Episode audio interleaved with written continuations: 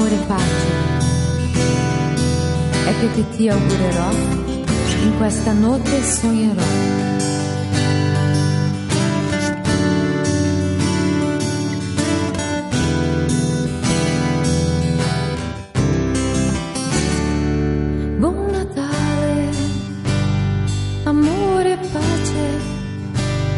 È che ti augurerò, in questa notte sognerò un migliore, molto amore, molta pace, credo che tutto potrà cambiare se tu vorrai.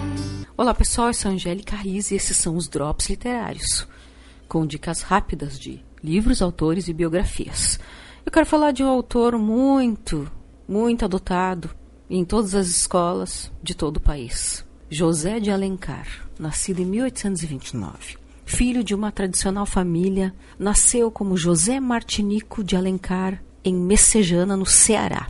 Ainda menino, mudou-se com os pais para a corte, onde fez seus estudos formando-se em direito. Participou ativamente da política, sendo eleito deputado pelo Ceará e exercendo por algum tempo o cargo de ministro da Justiça no gabinete conservador. Obras célebres do José de Alencar: Luciola, a Pata da Gazela, Sonhos de Ouro, Senhora, Encarnação, Iracema. Na obra de José de Alencar percebe-se uma divisão acima uh, da amplitude geográfica, histórica e social deste projeto literário alencariano. Inserido na linha nacionalista do romantismo, ele procurou construir uma obra romanesca que abrangesse todo o Brasil, pessoalmente em sua totalidade física, e por isso escreveu o Gaúcho, sem conhecer o Rio Grande do Sul. Mas o seu projeto atingia também as coordenadas históricas do país, através de relatos históricos e indianistas situados na era colonial.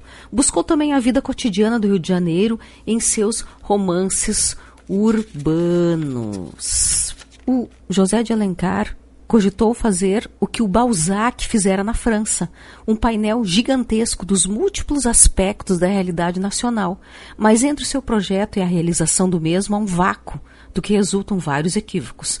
Equívocos nascidos de suas ligações com os modelos literários europeus, que, juntamente com suas próprias ideias a respeito da sociedade, acabaram por anular parte da eficácia e da vitalidade das narrativas a estrutura do folhetim, o nacionalismo fanista, a visão ideal da existência, né? Este era o estilo do José de Alencar, né? E com a junção desses elementos insustentáveis diante da realidade que vivemos, né? Sob esta ética, sua obra pertence a outra época e acabou se desgastando com o tempo. Mas, não obstante, o autor cearense continua tendo uma importância histórica extraordinária, como eu disse no início. Ele é adotado praticamente, já foi adotado em todos os colégios do país, né? E ele também, José de Alencar, consolidou o romance brasileiro ao escrever movido por um sentimento de missão patriótica.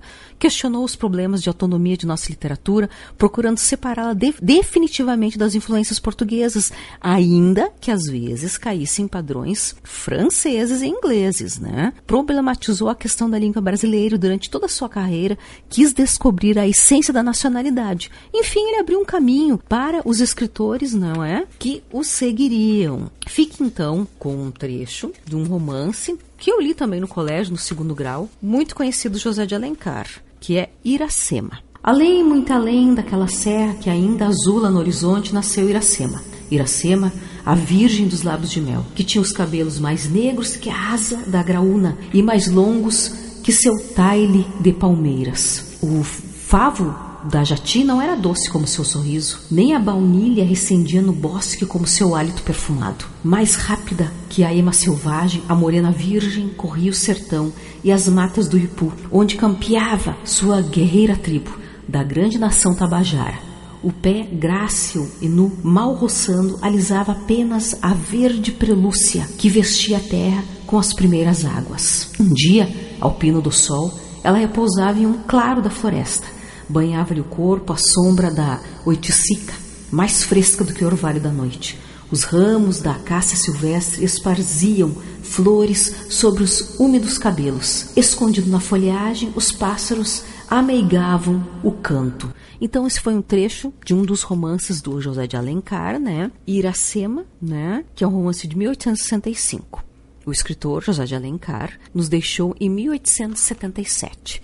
Estes então foram os drops literários, com dicas rápidas de livros, autores e biografias. Um forte abraço.